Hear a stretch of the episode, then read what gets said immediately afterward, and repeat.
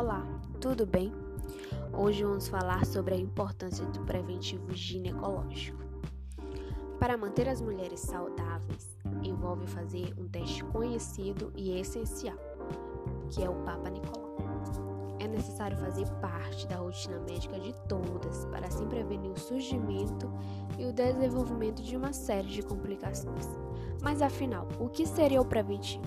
Bom, o preventivo é um exame realizado em mulheres que iniciaram a vida sexual para detectar os primeiros sinais de desenvolvimento do câncer do colo de útero ou outras doenças sexualmente transmissíveis que afetam a genitália feminina, evitando assim a evolução ou complicação. A maioria das lesões que evoluem para o câncer cervical são causadas pelo HPV, que é um vírus que pode ser prevenido usando preservativos como a camisinha. Mas como é feito? Como é realizado esse exame? Bom, no dia da consulta, a paciente é colocada em uma maca, em posição ginecológica, com os joelhos afastados. Em seguida, o ginecologista faz uma análise externa, apalpa a região pélvica e procura lesões vulvares. A próxima etapa do exame preventivo é inserir um espéculo na vagina, que é um dispositivo médico usado para afastar as paredes internas desse órgão. Bom, esse instrumento ele tem uma variedade de tamanho para escolher de acordo com o tipo biológico de cada mulher, reduzindo assim o desconforto na hora do procedimento. Com ele é possível observar o estado da cavidade e se há alguma alteração visual, como lesões, inflamações e secreções. Bom, após essa fase visual, é utilizada uma espécie de colher com uma escovinha para coletar algumas células. Esses materiais recolhidos são enviados aos laboratórios para análise microscópicas, para verificação de informações, doenças e lesões sugestivas de malignidade. Bom, como podemos observar, o teste Papa Nicolau é essencial para detectar várias doenças nas mulheres antes que elas se apresentem sintomas. Portanto, é fundamental realizar o ritual de rotina de encontrar com o ginecologista. Desta forma, quanto mais mulheres forem testadas, mais mortes por câncer podem ser evitadas. Então, mulherada, vamos nos cuidar?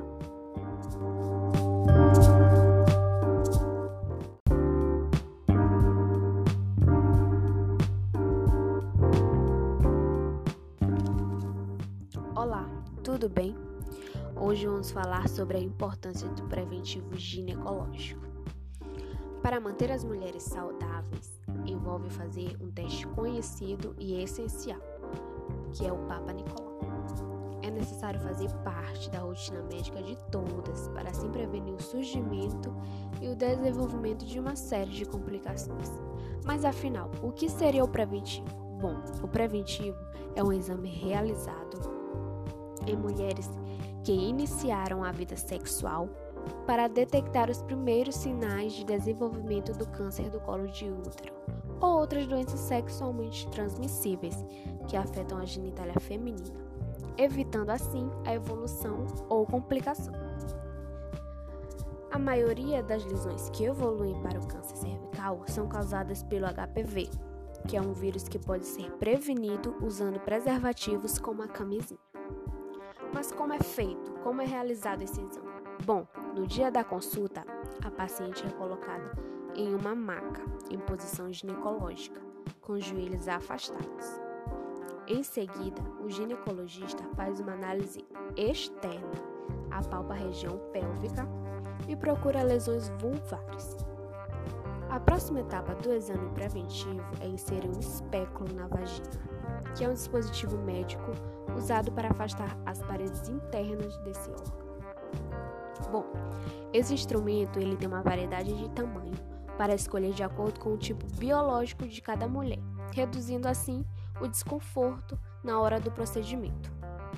Com ele é possível observar o estado da cavidade e se há alguma alteração visual, como lesões, inflamações e secreções. Bom, após essa fase visual, é utilizada uma espécie de colher com uma escovinha para coletar algumas células. Esses materiais recolhidos são enviados aos laboratórios para análise microscópicas, para verificação de inflamações, doenças e lesões sugestivas de malignidade.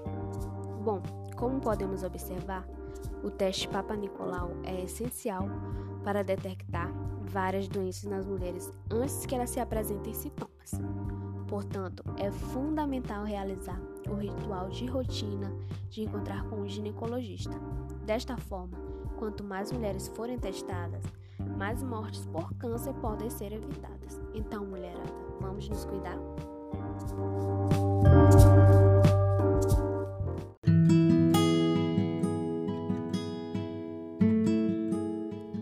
Boa tarde. O podcast de hoje será sobre os benefícios do aleitamento materno. Bom, como sabemos, a amamentação é um hábito básico do desenvolvimento infantil e envolve muito mais do que apenas nutrir, mas também uma boa interação entre mãe e filho e gera um impacto muito importante no desenvolvimento cognitivo, nutritivo e estado emocional da criança. Embora muitas mães não saibam, é necessário frisar no podcast de hoje que até o sexto mês de vida do bebê apenas o aleitamento materno exclusivo é suficiente. Depois disso, que a amamentação deve ser complementada com outros alimentos. É, a Organização Mundial de Saúde divide o aleitamento, o aleitamento materno em subtipos como aleitamento materno exclusivo, que a criança não necessita de outro alimento, aleitamento materno predominante, que a criança pode ingerir água, suco ou outras bebidas, aleitamento materno, que o leite materno deve ser fornecido independente de outros alimentos, aleitamento materno complementado, que é, além do aleitamento materno, também inclui alimentos sólidos ou semissólidos, mas sem substituir a amamentação.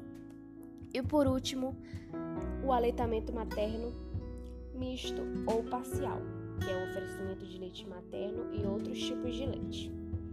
É, muitas dúvidas surgem também às mães em relação à cor e consistência do leite. Eu vou tentar resumir um pouco sobre essas mudanças. A primeira etapa é chamada de colostro. É, é um leite mais fluido, rico em água, proteínas e células de defesa. A segunda etapa é chamada de leite de transição. Comparado com o colostro, cada alimento tem um volume maior. Nesta fase, o leite sofre alterações nutricionais graduais entre as características do colostro e do leite maduro. Por exemplo, os níveis de proteína diminuem, as gorduras e os carboidratos aumentam. O terceiro estágio é o leite chamado de maturação. Esse leite já tem mais gordura do que o colostro, então vai trazer uma sensação de saciedade e aumentar o índice de ganho de peso. Muita, muitas mães relatam que existe uma grande dificuldade de amamentar por causa da dor.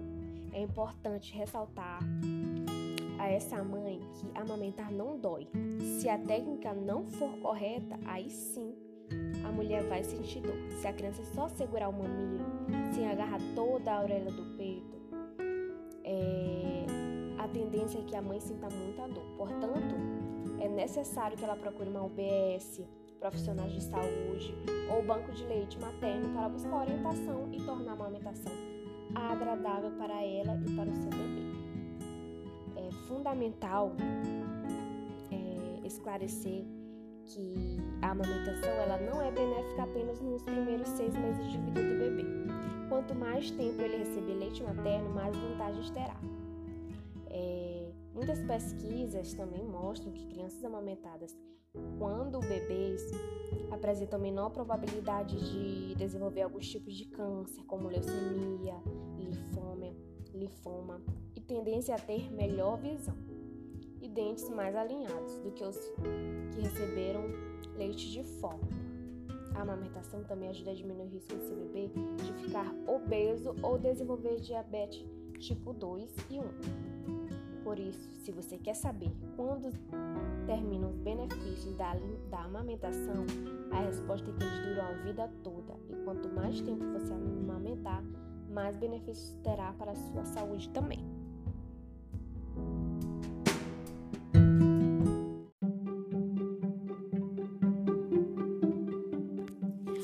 Boa tarde. Bom, no podcast de hoje falaremos sobre o aleitamento materno.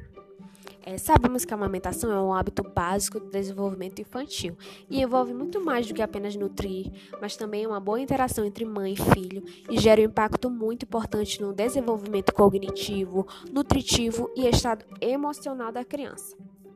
É, de acordo com a Organização Mundial da Saúde, são divididos o aleitamento materno em subtipos como aleitamento materno exclusivo, que a criança não necessita de outro alimento até os seis meses de vida. Nenhum outro alimento ou sólido é adicionado, apenas o leite materno é fornecido ao bebê. e tem o aleitamento materno predominante, que a criança pode ingerir água, suco ou outras bebidas, mas é importante ressaltar que não se deve negligenciar a amamentação. E tem o aleitamento materno complementado, que além do leite materno, também inclui alimentos sólidos ou semissólidos suplementares. E por último, o aleitamento materno misto ou parcial, que é o oferecimento do leite materno e outros tipos de leite. É, muitas dúvidas surgem nas mamães em relação à cor, consistência do leite materno. Eu vou tentar resumir um pouco nesse podcast essas mudanças. Bom, a primeira etapa é chamada de colostro. É um leite mais fluido, rico em água, proteínas e células de defesa. E a segunda etapa é chamada de leite de transição. Nesta fase, o leite sofre alterações nutricionais graduais entre as características do colostro do leite maduro. É, e por último, existe o terceiro estágio do leite, que é chamado de maturação. Bom, essa fase começa aproximadamente no, décimo dia e o leite já tem mais gordura que o colostro, então vai trazer uma sensação de saciedade e aumentar o índice de ganho de peso. É, muitas mães também relatam que têm dificuldade para amamentar por causa da dor. É importante ressaltar que amamentar não dói. Se a técnica não estiver correta, a mulher vai sentir dor se a criança só segurar o mamilo sem agarrar toda a orelha do peito, aí sim pode haver certo desconforto para essa mãe. Portanto, essa mãe deve procurar uma OBS, profissionais da saúde ou banco de leite materno para buscar orientação e tornar a amamentação agradável para ela e seu bebê. É, a amamentação ela não é benéfica apenas nos primeiros seis meses de vida do bebê. Quanto mais tempo ele receber esse leite materno, mais vantagens terá. É, muitas pesquisas mostram que crianças amamentadas quando bebês apresentam menor probabilidade de desenvolver alguns tipos de câncer, como leucemia e linfoma, e tendência a ter melhor visão e dentes mais alinhados do que as que receberam leite de fórmula, como por exemplo. Bom, a amamentação também ajuda a diminuir o risco de seu bebê ficar obeso e desenvolver diabetes tipo 1 e 2 quando adulto. Por isso, se você quer saber quando terminar os benefícios da amamentação, a resposta é que eles duram a vida toda e quanto mais tempo você amamentar, mais benefícios terá para a sua vida e saúde do seu bebê. Boa tarde, e o podcast de hoje será sobre a importância do teste de glicemia capilar e para que ele serve. É, primeiramente, você sabe que é glicemia capilar? Bom, a glicemia capilar é o nível de açúcar que circula no sangue em um determinado momento, ou seja, é o valor de glicemia que obtemos ao fazer a medição com picada no dedo. Como sabemos, o que caracteriza a diabetes é a hiperglicemia, isto é, o excesso de açúcar no sangue. Isso acontece porque na diabetes o pâncreas não produz não produz insulina suficiente ou a que produz não é eficaz no organismo. E para evitar essas complicações e atrasar a progressão da doença, tem que medir a glicemia capilar e manter um bom controle glicêmico, né? Mas o que seria um bom controle glicêmico? É... Significa que, graças a dieta, exercício, medicação, os níveis de açúcar no sangue estão dentro dos valores normais, apesar da doença. Mas cada tipo de controle tem suas vantagens e desvantagens mas é preciso considerar que a glicemia capilar ela oferece uma vantagem significativa, que é a avaliação direta da glicemia. E apesar do pequeno desconforto da, desconforto da picada e do custo mais elevado para se fazer a glicemia com frequência, ainda é o tipo mais indicado. E é necessário que esse exame ele seja efetuado com a técnica adequada. Mas você sabe como é feito esse teste? Bom, vou tentar resumir nesse podcast de hoje. É, antes de realizar esse procedimento em casa, é muito importante que ele seja ensinado por um profissional de saúde, para que assim não cometa erros, né? E para medir essa glicemia são necessários alguns instrumentos, que são o medidor de glicemia, lancetas e os tiratestes de glicose. É, é um, procedimento, é um procedimento super simples e que pode se fazer assim mesmo e em casa. E que é empicar a zona lateral do seu dedo e usar essa pequena gota de sangue no medidor que irá levar ao valor de açúcar na gota. E antes de mais, coloque a, a tira-teste no medidor de glicemia para que esteja já preparado. Depois lave as mãos com água e sabão. Escolha o dedo que vai picar, deve ser sempre a zona lateral, por ser menos sensível e preferencialmente deve-se evitar o polegar e o dedo indicador. Com a lanceta, pique o dedo e pressione levemente até sair uma gota de sangue. Aí deve colocar a gota na tira em quantidade suficiente para preencher. Depois limpe o dedo com algodão seco e pressione para que o sangramento estanque. E o resultado vai aparecer no seu medidor de glicemia. Mas quantas vezes eu devo medir a glicemia? Bom, a diabetes tipo 1, o tratamento é exclusivamente a insulina. Normalmente, o esquema de insulina inclui várias doses por dia, pelo que a medição da glicemia capilar deve ser feita várias vezes durante o dia, pelo menos umas quatro vezes. E na diabetes tipo 2 já é diferente. Se o tratamento foi feito exclusivamente com antiabéticos orais, a medição da glicemia capilar não precisa ser tão rigorosa, mas é importante em situações específicas se experienciar sintomas de hipoglicemia. Nesse caso, deve sempre verificar e corrigir caso assim seja. E se o tratamento não for com insulina, poderá fazer a medição pelo menos uma vez por dia. No entanto, se o tratamento incluir insulina, é aconselhado medir a glicemia normalmente umas duas vezes por dia, em jejum e após o jantar. E aí, vocês gostaram do podcast de hoje? Boa tarde. No podcast de hoje falaremos sobre eritoblastose fetal. Bom, essa doença também chamada de doença hemolítica do recém-nascido, ela é uma condição que ocorre quando há uma incompatibilidade sanguínea referente ao fator RH entre mãe e. O RH é um fator que pode ser positivo ou negativo no sangue. Essa condição faz com que os glóbulos vermelhos presentes na circulação do feto sejam destruídos por anticorpos produzidos pela mãe, que acabam atravessando a placenta. Quem pode ter? O corpo da mãe só destrói os glóbulos vermelhos do feto, os tratando como corpo estranho, se ela já tiver desenvolvido os anticorpos contra esse fator RH positivo. Isso acontece se houve uma gestação ou aborto anterior de bebê RH positivo ou em transfusões de sangue erradas, por exemplo. É, a eritoblastose fetal ela pode atingir bebês de mães com sangue A negativo, B negativo, AB negativo ou O negativo, ou seja, aquelas que têm RH negativo quando estiverem gerando um bebê com RH positivo. É, os sintomas no feto só são notados após o nascimento, porém a mãe pode apresentar aumento desproporcional do útero por uma quantidade maior do líquido amniótico. É, e os possíveis sintomas nesse feto é edema generalizado, aumento do fígado e aumento do baço. E os sintomas observados após o nascimento é anemia, icterícia, paralisia cerebral, edema, surdez, crescimento anômalo do fígado e baço e insuficiência cardíaca. Você sabe como é feito esse diagnóstico?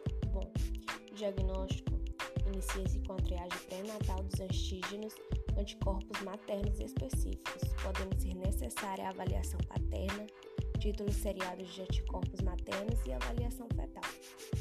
É, e quais são os riscos dessa eritoblastose fetal? Há uma série de possíveis riscos direcionados principalmente ao feto que um deles são insuficiência cardíaca e hepática, danos cerebrais, aborto espontâneo, hidropisia fetal e óbito fetal. É de extrema importância que os exames durante o pré-natal sejam feitos em dia, além do acompanhamento de perto por um médico especialista. É, o tratamento da eritoblastose fetal é Após o diagnóstico, algumas medidas são tomadas para o tratamento da doença e a primeira medida terapêutica é a transfusão de sangue. Essa troca de sangue pode ser feita até mesmo com o feto ainda no interior do útero. Ainda é possível retirar parte dos anticorpos do sangue materno. Após o, após o nascimento, o tratamento se faz com transfusões sanguíneas fetais, além de suporte para os comprometimentos que tenham sido identificados. Como evitar que essa doença aconteça? Bom, identificar o RH negativo através de exames de sangue, que é possível identificar qual tipo de RH que a mulher possui, é, tipagem sanguínea, exame de sangue e o principal é evitar o contato da mãe com sangue fator RH positivo como não transfundir sangue compatível. Durante a gestação, esta prevenção se faz através da administração na mãe de uma medicação chamada de gamoglobulina, específica para o fator RH durante a gravidez, após o parto na gestância com fator RH negativo. Bom, por hoje é só, pessoal. Boa tarde.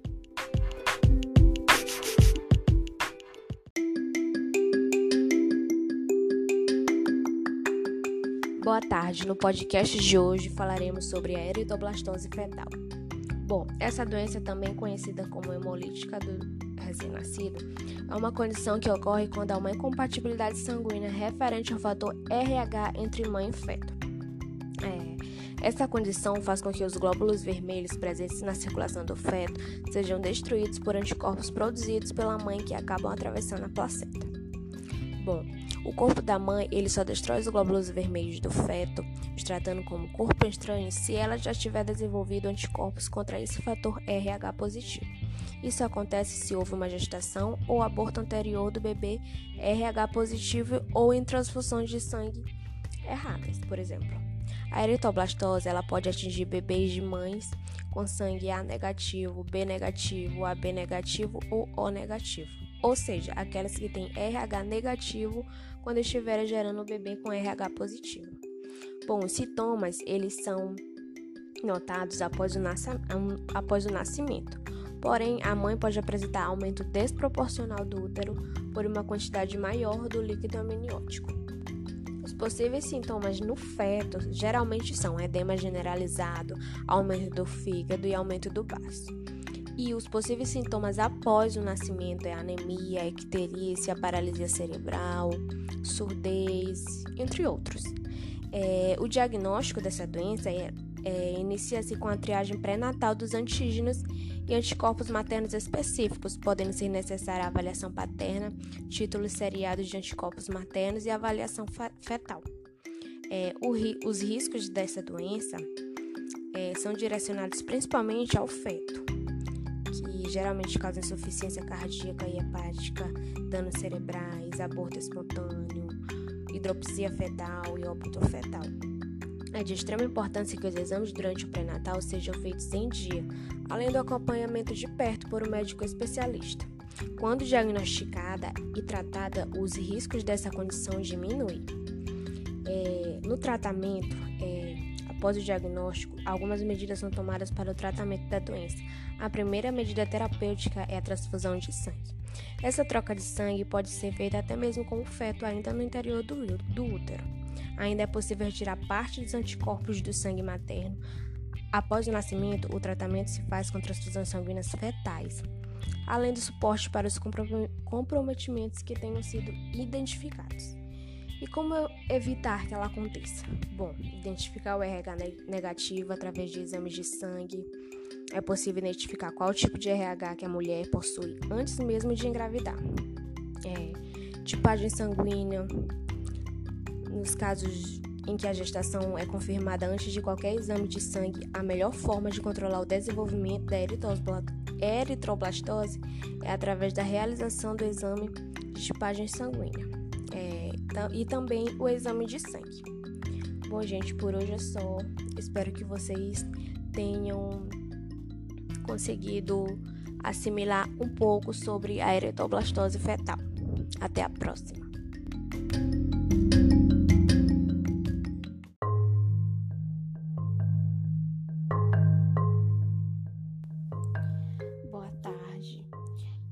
Podcast de hoje falaremos um pouco sobre a Gardnerella vaginalis.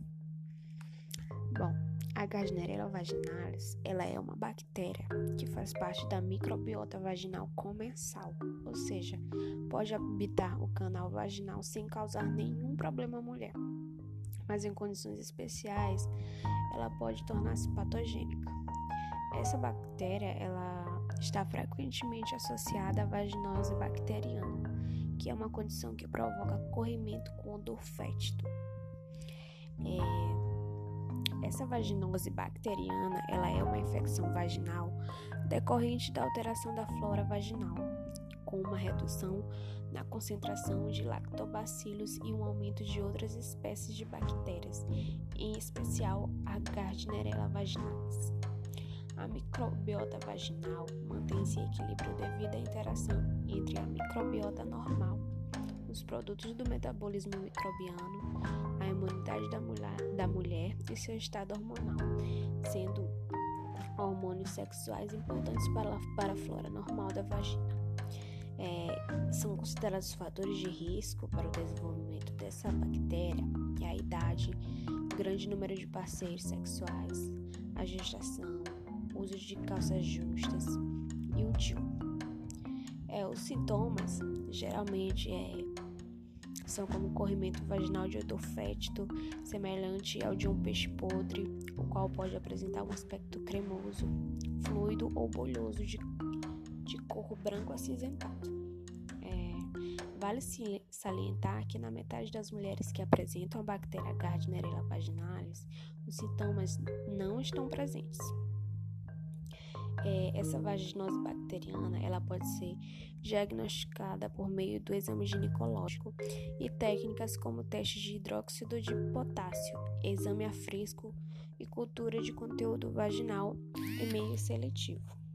É, o exame preventivo do Papa Nicolau também pode ajudar a diagnosticar a doença. Entretanto, esse exame só indica a presença de bactérias, não informando sua quantidade.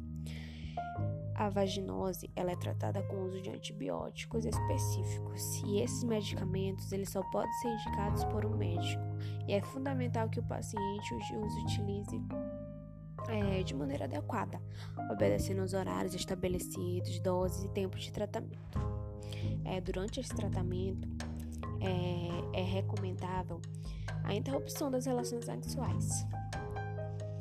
Mas a vaginose bacteriana, ela é considerada uma IST? Bom, ela não é considerada uma infecção sexualmente transmissível. Entretanto, o contato com o pH elevado do sêmen pode desencadear o problema em mulheres predispostas. Vale salientar que a vaginose aumenta o risco da mulher contrair infecções como HIV e complicações na gestação, podendo provocar, por exemplo, parto prematuro ou nascimento do bebê com peso abaixo da média. Bom, gente, o podcast de hoje foi sobre isso. Até a próxima.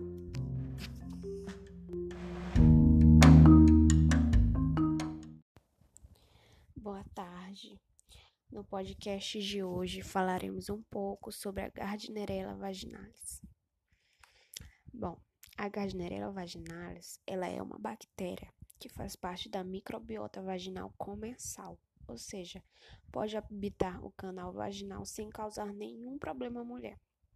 Mas em condições especiais, ela pode tornar-se patogênica. Essa bactéria, ela está frequentemente associada à vaginose bacteriana, que é uma condição que provoca corrimento com odor fétido.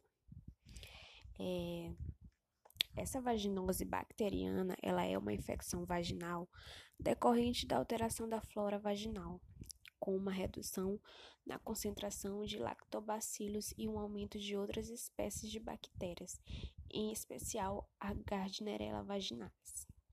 A microbiota vaginal mantém-se em equilíbrio devido à interação entre a microbiota normal, os produtos do metabolismo microbiano, a imunidade da mulher, da mulher e seu estado hormonal, sendo hormônios sexuais importantes para, para a flora normal da vagina. É, são considerados fatores de risco para o desenvolvimento dessa bactéria a idade, grande número de parceiros sexuais, a gestação, uso de calças justas e o DIU. É, os sintomas geralmente é, são como corrimento vaginal de odor fétido, semelhante ao de um peixe podre, o qual pode apresentar um aspecto cremoso, fluido ou bolhoso de, de cor branco acinzentado. É, vale salientar que na metade das mulheres que apresentam a bactéria Gardnerella vaginalis, os sintomas não estão presentes. É, essa vaginose bacteriana ela pode ser diagnosticada por meio do exame ginecológico e técnicas como teste de hidróxido de potássio, exame a fresco e cultura de conteúdo vaginal e meio seletivo. É, o exame preventivo do Papa Nicolau também pode ajudar a diagnosticar a doença. Entretanto, esse exame só indica a presença de bactérias, não informando sua quantidade. A vaginose ela é tratada com o uso de antibióticos específicos e esses medicamentos eles só podem ser indicados por um médico e é fundamental que o paciente os utilize é, de maneira adequada, obedecendo aos horários estabelecidos, doses e tempos de tratamento. É, durante esse tratamento, é, é recomendável a interrupção das relações sexuais. Mas a vaginose bacteriana, ela é considerada uma IST? Bom, ela não é considerada uma infecção sexualmente transmissível. Entretanto, o contato com o pH elevado do sêmen pode desencadear problema em mulheres predispostas. E vale salientar que a vaginose aumenta o risco da mulher contrair infecções como HIV e complicações na gestação podendo provocar, por exemplo, parto prematuro ou nascimento do bebê com peso abaixo da média. Bom, gente, o podcast de hoje foi sobre isso. Até a próxima. Boa tarde. No podcast de hoje falaremos um pouco sobre a Gardnerella vaginalis. Bom, a Gardnerella vaginalis, ela é uma bactéria que faz parte da microbiota vaginal comensal ou seja, pode habitar o canal vaginal sem causar nenhum problema à mulher. Mas em condições especiais, ela pode tornar-se patogênica. Essa bactéria ela está frequentemente associada à vaginose bacteriana, que é uma condição que provoca corrimento com odor fétido.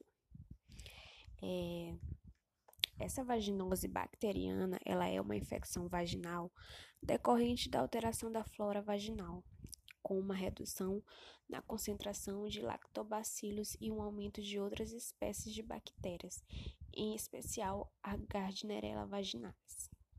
A microbiota vaginal mantém-se em equilíbrio devido à interação entre a microbiota normal, os produtos do metabolismo microbiano, a imunidade da mulher, da mulher e seu estado hormonal, sendo hormônios sexuais importantes para, para a flora normal da vagina.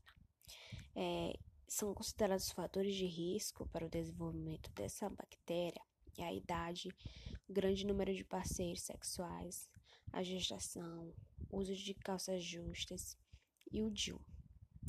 É, os sintomas geralmente é, são como corrimento vaginal de odor fétido, semelhante ao de um peixe podre, o qual pode apresentar um aspecto cremoso, fluido ou bolhoso de de cor branco acinzentado. É, vale salientar que na metade das mulheres que apresentam a bactéria Gardnerella vaginalis, os sintomas não estão presentes. É, essa vaginose bacteriana ela pode ser diagnosticada por meio do exame ginecológico e técnicas como teste de hidróxido de potássio, exame a fresco e cultura de conteúdo vaginal e meio seletivo. É, o exame preventivo do Papa Nicolau também pode ajudar a diagnosticar a doença. Entretanto, esse exame só indica a presença de bactérias, não informando sua quantidade. A vaginose ela é tratada com o uso de antibióticos específicos e esses medicamentos eles só podem ser indicados por um médico e é fundamental que o paciente os utilize é, de maneira adequada, obedecendo aos horários estabelecidos, doses e tempos de tratamento. É, durante esse tratamento, é, é recomendável a interrupção das relações sexuais. Mas a vaginose bacteriana, ela é considerada uma IST? Bom, ela não é considerada uma infecção sexualmente transmissível. Entretanto, o contato com o pH elevado do sêmen pode desencadear o problema em mulheres predispostas. E vale salientar que a vaginose aumenta o risco da mulher contrair infecções como HIV e complicações na gestação, podendo provocar, por exemplo, parto prematuro ou nascimento do bebê com peso abaixo da média. Bom, gente, o podcast de hoje foi sobre isso. Até a próxima. Boa noite. No podcast de hoje falaremos sobre intertrigo. Bom, o intertrigo ele é uma infecção na pele que pode aparecer na parte interna das coxas, entre os dedos ou nas dobras da pele, como axilas, abaixo dos seios e virilha, e causa coceira, dor no local e vermelhidão.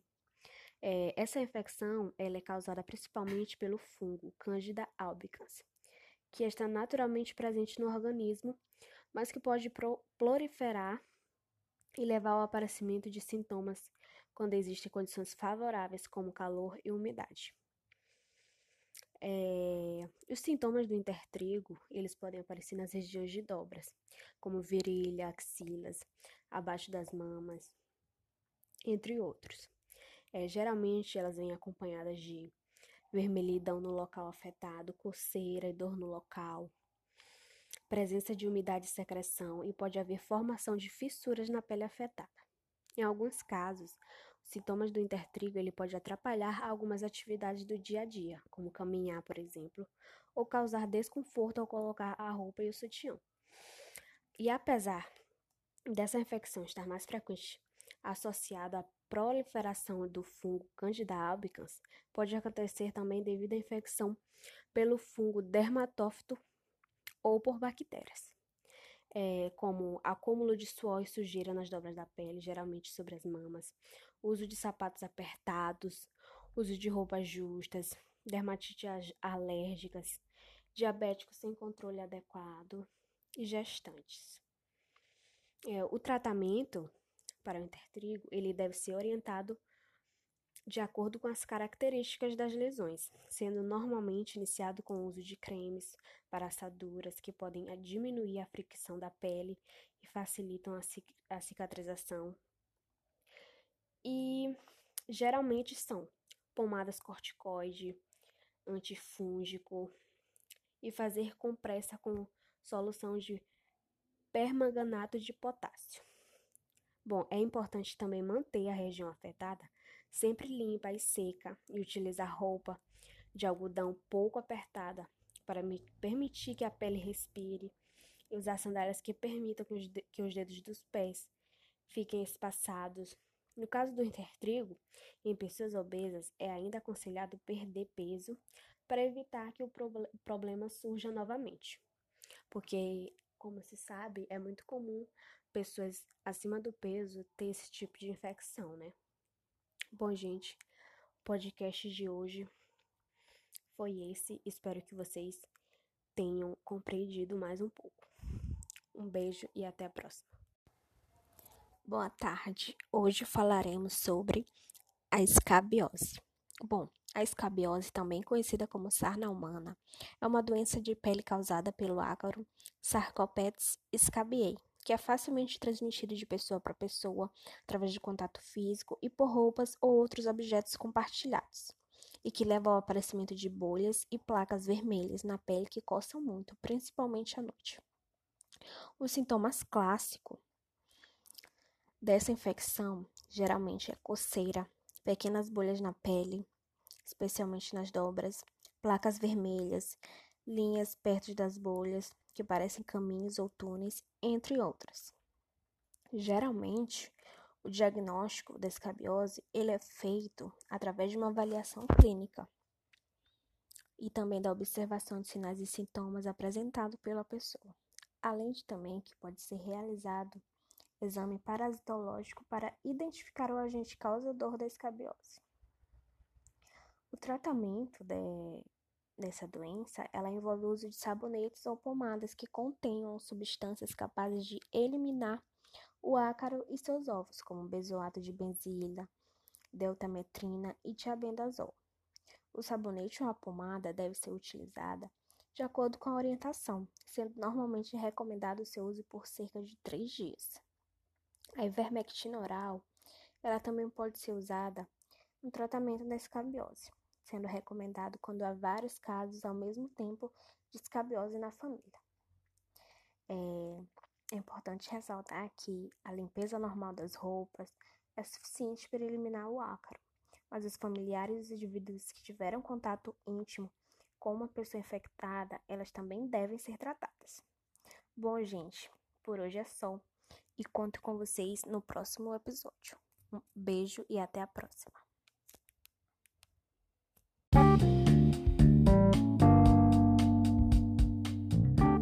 Boa noite. No podcast de hoje falaremos sobre o impetigo bolhoso. Bom, o impetigo bolhoso ele é uma infecção altamente contagiosa e mais frequente em crianças podendo os sintomas aparecerem poucos dias após o nascimento.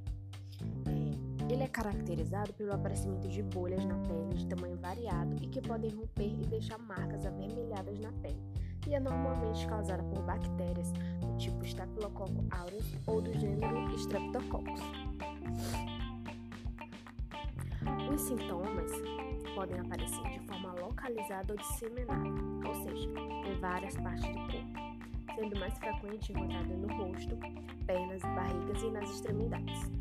Os principais sintomas dessa infecção é o aparecimento de feridas e bolhas contendo líquido amarelado na pele, e febre acima de 38 graus, mal-estar geral e surgimento de manchas vermelhas ou crostas na pele após o rompimento das bolhas. O impetigo bolhoso ele é mais comum de aparecer em bebê logo após os primeiros dias de vida, sendo denominado impetigo bolhoso neonatal ou do recém-nascido. O diagnóstico é feito por meio de avaliação das lesões e exame microbiológico, que consiste na análise do líquido presente dentro das bolhas, sendo possível determinar qual a bactéria responsável pelo impetigo e qual o antibiótico para o tratamento. O tratamento ele varia de acordo com o microorganismo responsável pela infecção no entanto, normalmente é recomendado fazer compressa com soro fisiológica nas bolhas e tomar antibióticos de acordo com a recomendação. Nos casos mais extensos, em que há várias bolhas, pode ser necessário realizar controle no equilíbrio hidroeletrolítico. No caso do impetigo bolhoso surgir, enquanto o bebê ainda encontra-se na maternidade, é importante que a equipe de enfermagem avalie as outras crianças do local para que seja feito o diagnóstico precoce e possa ser iniciado o tratamento.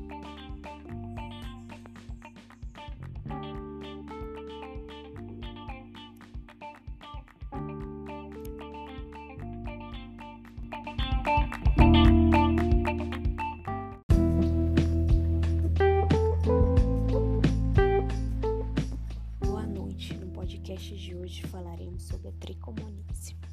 Bom, a tricomoníase é uma doença sexualmente transmissível causada pelo protozoário Trichomonas vaginalis. Nas mulheres, a tricomoníase é uma das principais causas de vaginite, levando frequentemente a queixas como corrimento vaginal com mau cheiro. A transmissão ela só se dá através de sexo, entre mulher e homem ou entre mulher e mulher. Tricomona vaginalis ela é um parasita que só infecta o ser humano. Costuma viver na vagina ou na uretra, mas também pode ser encontrada em outras partes do sistema geniturinário.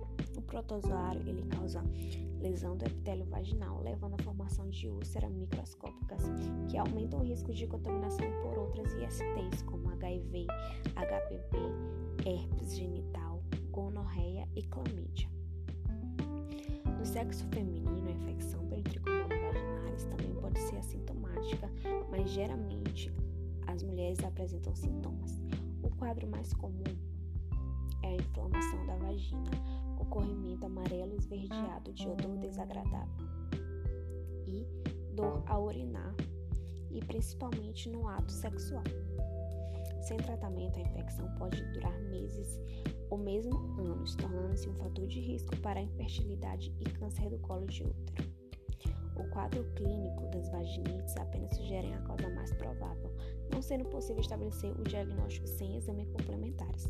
Para se confirmar a presença do protozoário, o ginecologista realiza um exame ginecológico, que normalmente detecta a vagina inflamada com pequenas úlceras. Durante o exame, colhe-se uma amostra de secreção vaginal para ser estudada no microscópio. O tratamento é feito através de metronidazol e tinidazol, e a taxa de cura com esses antibióticos é superior a 90% e nenhuma outra droga apresenta tamanha eficácia. Com a taxa de sucesso é muito alta, e os sintomas desaparecerem, não é preciso repetir os exames para se confirmar a cura. O metronidazol ele não trata apenas causas de vaginite como gonorreia e candidíase. Portanto, se você tem um corrimento, evite a automedicação e procure seu ginecologista.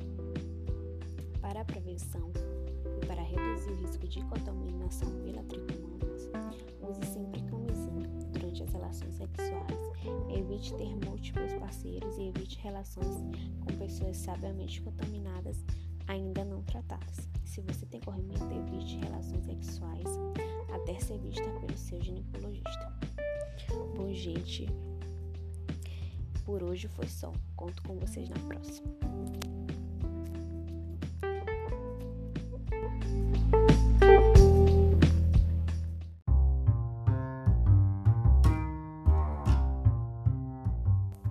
Boa noite. No podcast de hoje falaremos sobre larva migras. Bom, a larva migras cutânea é causada por uma espécie de ancilóstomo denominada ancilostoma. Eles são parasitas. Parasitas são organismos que vivem sobre ou dentro de um organismo, o hospedeiro, e dependem do hospedeiro para se alimentarem e sobreviver. Esta espécie de ancilóstomo é um parasita porque durante uma parte de sua vida ele vive normalmente no intestino de cães e gatos, e durante outra parte da sua vida ele vive na pele humana. Os ovos do ancilóstomo são excretados nas fezes de cães e gatos e desenvolvem-se em larvas, quando deixados na terra ou areia quente e úmida. As larvas amadurecem assumindo uma forma em que pode penetrar a pele de uma pessoa caminhando descalça ou deitada ao sol, sobre o solo ou areia contaminados. A larva migra espontânea ocorre no mundo inteiro, mas é mais comum em ambientes tropicais. Tendo início o ponto da infestação, geralmente os pés, as pernas, as nádegas ou as costas, o ancilóstomo cava um buraco junto ao trato aleatório, provocando uma erupção cutânea acastanhosa, sinuosa, filiforme e inchada. A erupção coça intensamente. Também podem ocorrer pequenas protuberâncias e bolhas. Muitas vezes, coçar as protuberâncias e bolhas resulta em uma infecção bacteriana na pele. Bom, o diagnóstico é feito através de uma avaliação clínica.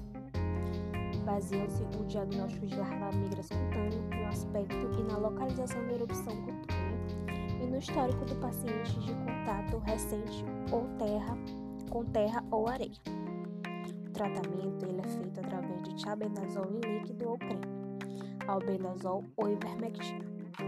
A infecção desaparece por si só depois de algumas semanas a meses, mas o tratamento, o tratamento alivia a coceira e reduz o risco de infecção bacteriana, que às vezes resulta do ato de coçar.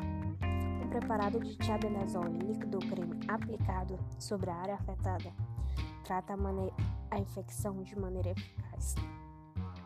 Bom, gente, até a próxima.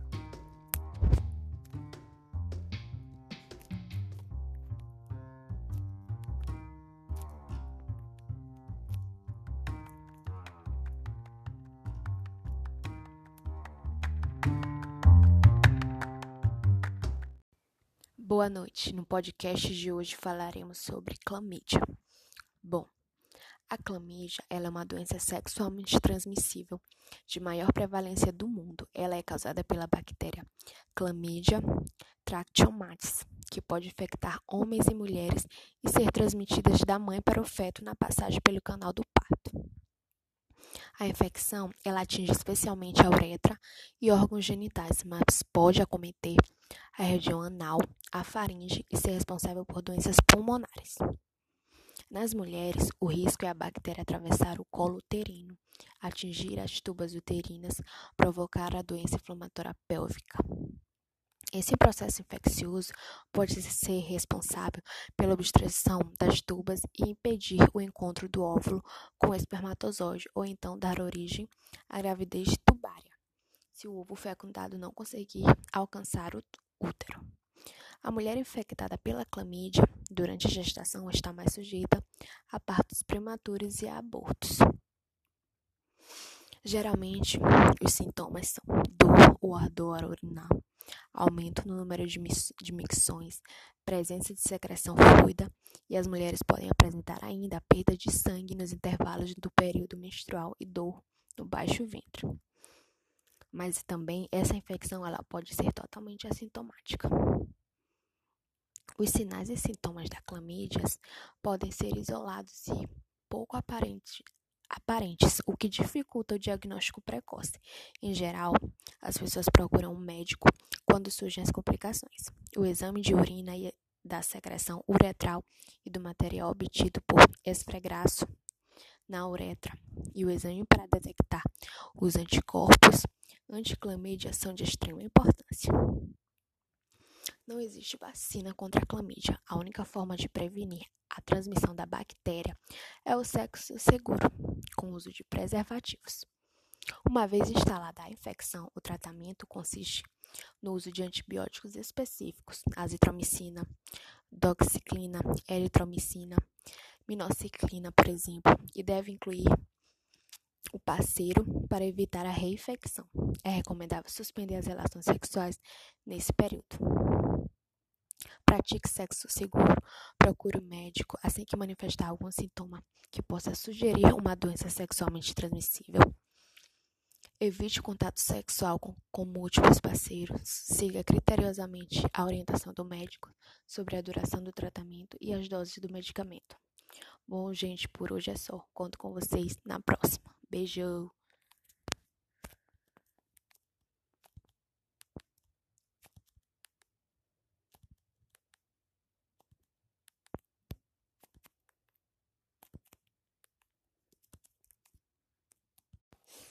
Boa noite. No podcast de hoje falaremos sobre herpes genital. Bom, a herpes genital é uma doença sexualmente transmissível de alta prevalência causada pelo vírus do herpes simples que provoca lesões na pele e nas mucosas dos órgãos masculinos e femininos. Uma vez dentro de um organismo, dificilmente esse vírus será eliminado, porque se aproveita do material fornecido pelas células do hospedeiro para sua replicação. Além disso, como se esconde dentro das raízes nervosas, o sistema imunológico não tem acesso a ele. E existem dois tipos de herpes: a tipo 1, que é responsável pelo Herpes facial manifesta-se principalmente na região da boca, nariz e olhos. E o tipo 2, que acontece principalmente na região genital, ânus e nádegas. O período de incubação varia de 10 a 15 dias após a relação sexual com o portador do vírus, que pode ser transmitido mesmo na ausência das lesões cutâneas ou quando elas estão cicatrizadas. A herpes genital na gravidez, ela pode provocar abortamento espontâneo, uma vez que existe a transmissão vertical do vírus. E mais, herpes congênita é uma doença extremamente grave e letal. No início, a infecção pode causar ardor, coceira, formigamento e gânglios inflamados. Em seguida, surgem as bolhas características do herpes. São pequenas vesículas que se distribuem em forma de buquê nos genitais masculino e feminino. Às vezes, elas estão presentes dentro de um meato uretral ou, por, por contiguidade, podem atingir a região anal e perianal. A primeira infecção ela pode ser muito agressiva e longa, porque o vírus é um elemento estranho e não houve tempo ainda para o sistema de defesa desenvolver estratégias para combatê-los. Já as recidivas costumam ser menos graves, porque o organismo criou anticorpos capazes de tornar a doença autolimitado, mas o risco da recidiva sempre permanece. O aciclovir é a principal droga usada para o tratamento do herpes genital. Ela necessita da ação enzimática do vírus para destruí-lo ou impedir que mantenha sua cadeia de replicação.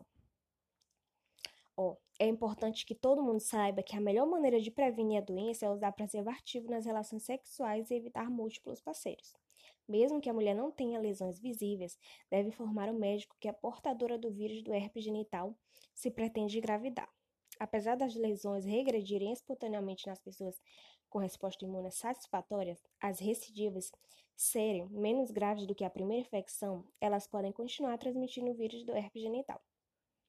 Não toque nas lesões, pois elas carregam grande quantidade de vírus. Se você tocar nas lesões, os fluidos da região, lave as mãos imediatamente com água e sabão.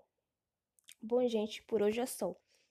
Na sexta, conto com vocês novamente. Um beijo e até a próxima.